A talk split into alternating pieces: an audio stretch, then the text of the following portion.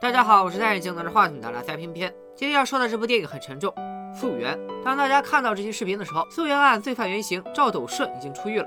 十二月的韩国，想必非常寒冷，这不禁让我想起那句话：地狱空荡荡，魔鬼在人间。片片做解说这么久，每每碰到真实案件改编六个字，都要做些心理建设，才能把整部作品看完。因为真实案件往往代表着画面背后有真实的受害者。我们看到的是艺术加工，受害者们却经历过切肤的苦痛。这一期我并不推荐大家去看原片，但我希望大家能看一看这个解说视频。不管各位是回顾也好，还是第一次了解也罢，片片恳请大家留下来看到最后。素媛生活在一个平凡的家庭，爸爸是普通工人，妈妈经营的杂货店和女儿同名，就叫素媛杂货店。素媛八岁，刚上小学二年级。别看孩子们仅仅是念个小学，家长之间已经有了不成文的规定，和家长协会的妈妈们处好关系，孩子在学校才有话语权。素媛的妈妈不想让女儿被孤立，只能掏空腰包请一群妈妈吃饭，忍着肉疼结完账，妈妈不禁和闺蜜豹子女士埋怨起老公赚钱太少也就算了，连她已经怀孕几个月都没看出来。可能这就是人到中年的婚姻状况吧。老婆总是没有球赛好看，素媛当然也不知道自己竟然有个小弟弟或者小妹妹。对她来说，更值得发愁的是永远答不对的算术题和七八岁讨狗嫌的男同学小胖。小胖是豹子女士的儿子，小胖他爸又是爸爸所在工厂的厂长，所以两家关系不错。就算素媛和小胖吵吵闹闹，也还是经常玩在一起。这天早上下起了大雨，妈妈忙着开店，素媛只能让爸爸给她扎头发。爸爸乱抓一通，扎了个寂寞。随后他赶着去工厂上班，却放下女儿去找雨伞。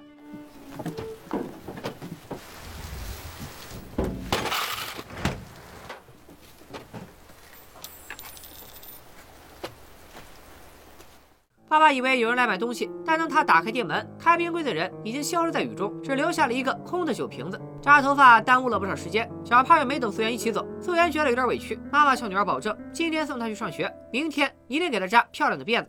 素媛赌气说，从家跑去学校顶多二百秒，不需要妈妈送。妈妈却叮嘱素媛，一定要走大马路，别抄泥泞的近道。妈妈怎么也不会想到，就在这条上学的大马路上，就在学校的大门口前，素媛出事了。一个不修边幅、满脸写着猥琐的男人一直在暗处盯着孩子们，直到落单的素媛出现，男人拦住了他的去路。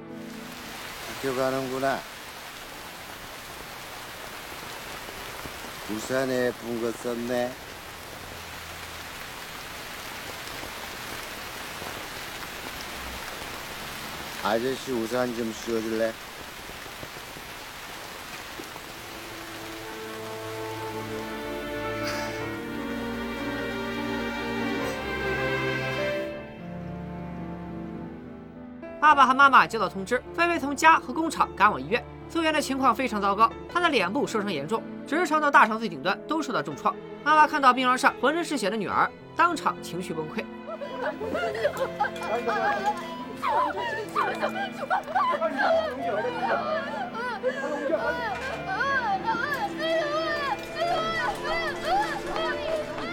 妈妈非常后悔，如果她没有叮嘱女儿走大马路，如果她当时坚持送孩子去学校，素媛就不会出事。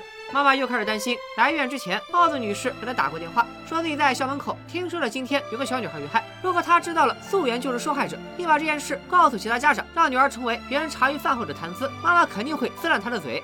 就在妈妈悲痛欲绝的时候，医生带来了更糟糕的坏消息：现在必须摘除素媛的大肠和肛门，否则孩子就会有生命危险。摘除前，医院需要监护人员签字同意，然后给素媛做人工肛门。人工肛门？소장끝을배밖으로빼는겁니다아마평생인공항문을써야할것같습니다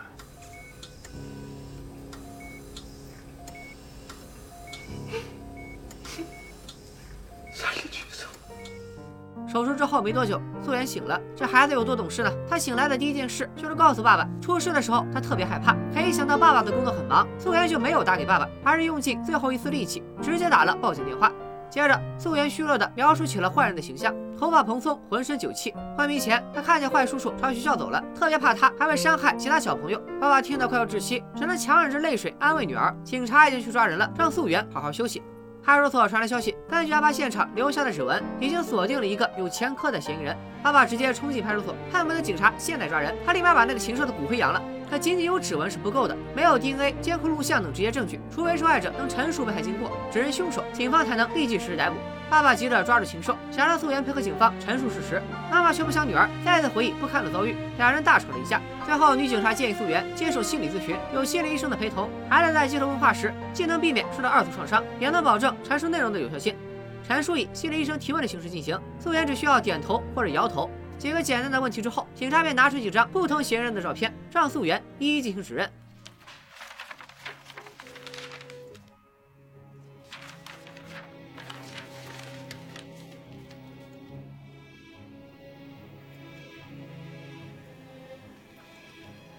经过两次指认，秦叔的身份终于得以确认。心理医生给爸爸留下了名片，他说。素媛康复之后还是一场硬仗，不仅孩子的心理可能出问题，整个家庭都会受孩子影响。如果有需要，随时可以联系他。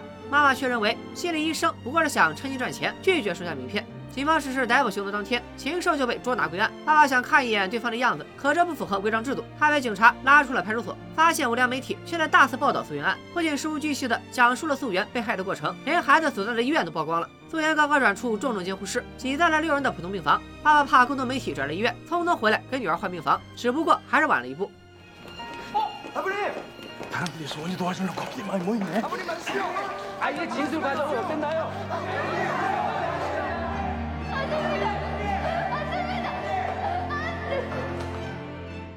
看着爸爸在这样混乱的状态下，还在尽力安抚女儿；看着妈妈和医护人员尽力阻挡口无遮拦的记者，我真的想问问这些吃人血馒头的媒体到底有没有人性？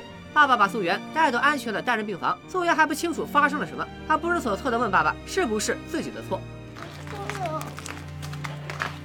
啊，我才不想回呢。怎么那么大？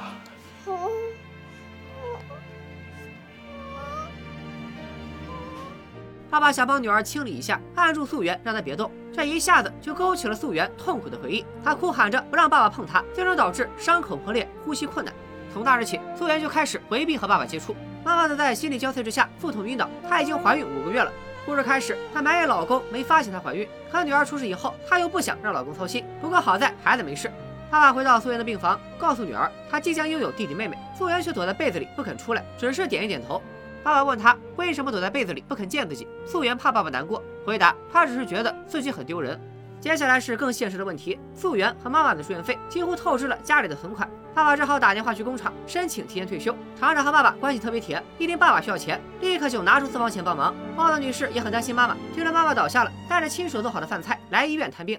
내가오늘여기처음온줄아나내열번도더넘게왔다가멀리서보기만하고갔다이가 와. 왔으면 보고 가야지. 난네 얼마나 기다렸는데. 입을 찢어푼다며. 아, 찢어푼다고는 안 했다니까.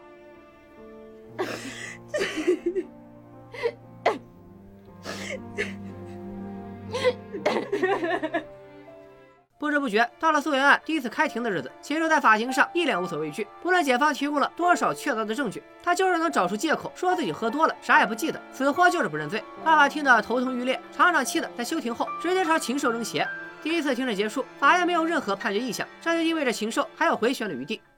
还好，这个世界有丑陋的一面，就也会有温柔的一面。谢丽医生被拒绝以后，一直没有放弃素媛。他安排了几个人扮成素媛最喜欢的卡通角色，来逗素媛开心。素媛受伤以后，第一次露出笑容。爸爸回到医院后，看到这一幕，发现这几个卡通角色竟然是妈妈、豹子女士，还有派出所的女警察。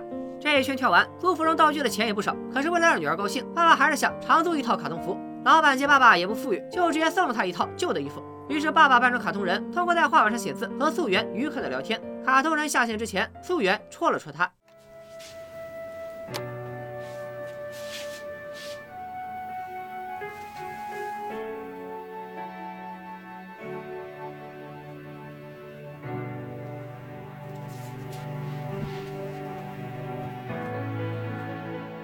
妈妈这是来看望女儿，素媛赶紧装睡，爸爸则躲进了厕所。虽然素媛没认出爸爸，但卡通人的存在已经成为了父女之间的小秘密。卡通表演后，妈妈也不再排斥心理医生。心理医生告诉妈妈，他的女儿和素媛有同样悲惨的遭遇，十六岁就自杀了。当时心理医生也想过和女儿一起死，但他没死成，落下了双腿残疾。从那以后，心理医生就决定活下去，帮助更多像素媛一样的小朋友健康成长。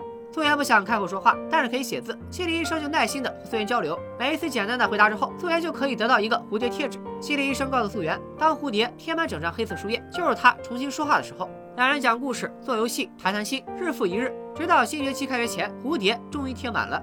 心理医生问素媛：“开学了想做什么？”素媛却反问：“我还能上学吗？发生了那么丢脸的事，同学们一定会嘲笑我吧？”话是这么说，素媛心里还是憧憬着，如果能上学，素媛想编个善意的谎言。就说这段时间和父母去旅行了，同时他也为自己耽误父母上班感到自责。除了上学之外，素媛想等弟弟或妹妹出生之后抱抱他，他期盼着新成员的到来，却又担心自己弄脏小宝宝，怕父母不再爱他。这种懂事又敏感的孩子，谁不心疼呢？接着，素媛又说起事发当天的情况，禽兽让他帮忙撑伞的时候，他也想过拒绝，但素媛本性善良，还是同意了对方的请求。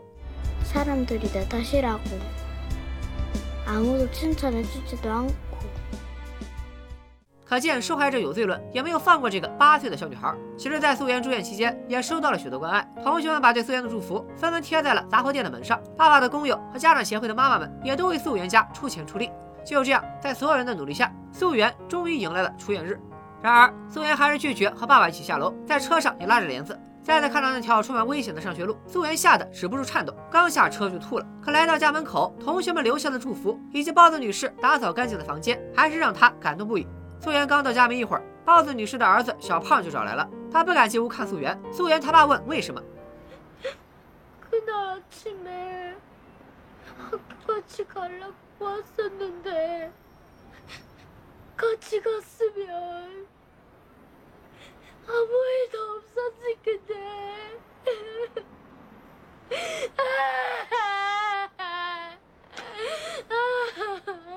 爸爸当然不会怪孩子。没过多久，小花就能和素媛一起上学了。上学前，素媛还在担心排便袋是塑料的，一摩擦就会发出声音，同学们听见了怎么办？除此之外，她还怕在路上想起不好的回忆，会控制不住的害怕。可是当素媛回头看到站在身后的朋友们，她就又有了上学的勇气。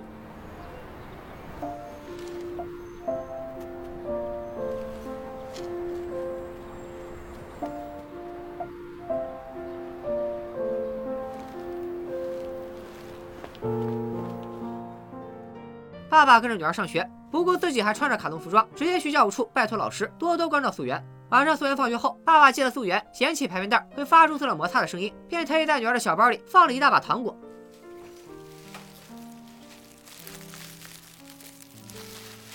卡通爸爸默默关注着女儿，天天穿着厚重的卡通服在操场上跳舞，在远处护送素媛回家。小伙伴们好奇地问：“素媛的袋子里有什么？”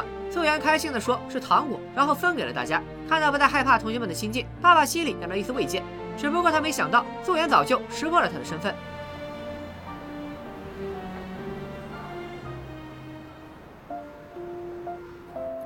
爸呀，姐。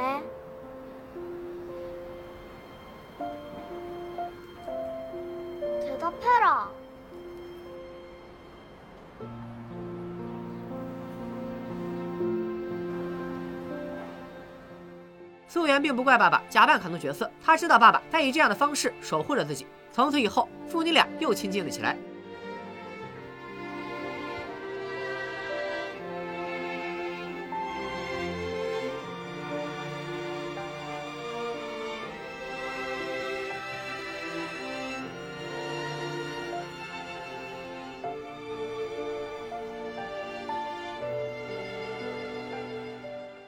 经过一段时间的恢复，素媛家的情况逐渐有所好转。可妈妈一见到心理医生，还是忍不住为女儿抱不平。为什么偏偏是她的孩子遭遇磨难？她恨不得让所有的孩子都和素媛有同样的遭遇，这样素媛就不会被过度关注，她也不会时刻为女儿伤心。妈妈的想法太极端了，但心理医生没有批评她，而是说素媛向她提起过死去的奶奶。奶奶生前有一句抱怨的口头禅：“要死了，要死了。”妈妈解释道：“那是因为奶奶有关节炎。”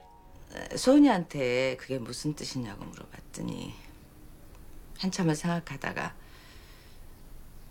왜 태어났을까?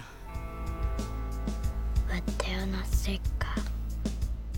虽然小小年纪已经意识到感受痛苦就是活下去的理由。第二次开庭日即将到来，法院要求素媛出庭作证， 这比上一次在病床上的回答对孩子的伤害更大。爸爸不想让素媛露面，可是警察却说这次不出庭，垂死只是禽兽。他很可能以喝多了酒、神志不清为由向法庭递交申冤书，从而获取法官的轻判，甚至可能只判个几年就出狱。爸爸没想到禽兽这么不要脸，他只能去看守所和禽兽当面对线。禽兽还是那一套说辞。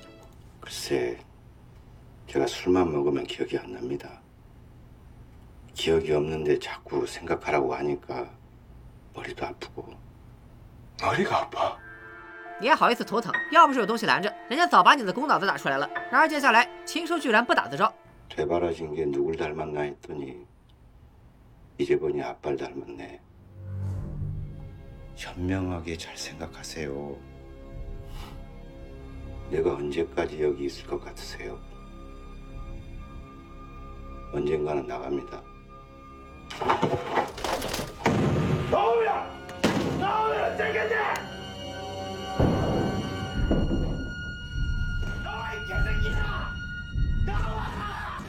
原来他一直在装傻，他其实什么都记得。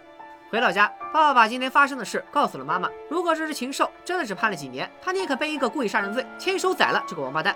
第二次庭审开庭，素媛出庭了。她在家人和心理医生的陪同下，再次指认了禽兽。给禽兽辩护的律师询问素媛是否在嫌疑人身上闻到了很重的酒气，诚实的素媛点了点头。她不知道，正是因为自己的点头，让这只禽兽得以为自己开脱。素媛被带到隔壁房间，禽兽坐上了被告席，仍旧极力否认自己伤害过素媛。 제가 그랬다면 정말 죽을 죄를 졌습니다. 어떤 벌도 달게 받겠습니다. 근데 정말 아무 기억도 나질 않습니다. 禽兽的辩护律师也提供了酗酒证明以及精神科的鉴定。法院根据双方提供的证据，面无表情地宣告了最终的判决结果。 피고인이 당시 술에 만취해 심신미약 상태에 있다는 점은 인정한다. 피고인 최종술에 대해 성폭력 범죄의 처벌 등에 관한 특례법 징역 12년에 처하며 十二年，这只禽兽出来的时候，素媛才二十岁。不仅如此，法院居然还驳回了素媛家的赔偿申请。判决结果激起了民愤，连厂长也站起来抱不平。 술 먹다고 봐주는 게 어딨어요? 그럼 술 먹고 운전하는 것도 봐줘야지. 술 먹고 운전하는 거 잘못이고 술 먹고 아를 저렇게 만지라는데 그 봐준다고. 素媛的爸妈无法接受，妈妈哭着冲进法庭，要法官给个说法。爸爸已经绝望了，既然法律解决不了，那他就亲手宰了这个混蛋。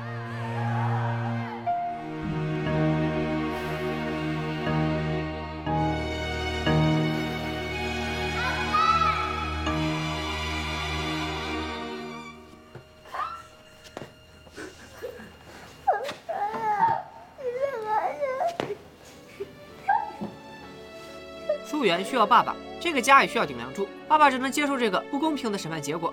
他抱起女儿，大步离开了法庭。庭审结束几个月后，素媛的弟弟出生，新生命的到来为终日阴霾的三口之家带来了新的希望。素媛看着弟弟，真心的笑了，这笑容如同电影中的那句话：“最孤独的人最亲切，最痛苦的人笑得最灿烂。”一家人的生活逐渐趋于平静，电影也由此接近尾声。电影结束了，残酷的现实仍在继续。《溯源》这部电影上映于二零一三年，而溯源案的真实故事发生在二零零八年，到今年刚好十二年。禽兽的原型赵斗顺真的出狱了。当初判决结果出来以后，韩国民众前后共进行了六千余次的青瓦台请愿，要求案件再审，公布犯人长相，反对出狱、化学阉割等等。最终，化学阉割案在二零一零年被韩国国会通过，并于二零一二年正式实施。儿童和青少年的强奸犯罪最高刑期也从十五年一直升到了不得假释无期徒刑。可惜韩国还有个规定，一案不重审。赵斗顺的案件已经宣判，他不会被化学阉割，也不会增加刑期。时间一到，恶魔就会重回人间。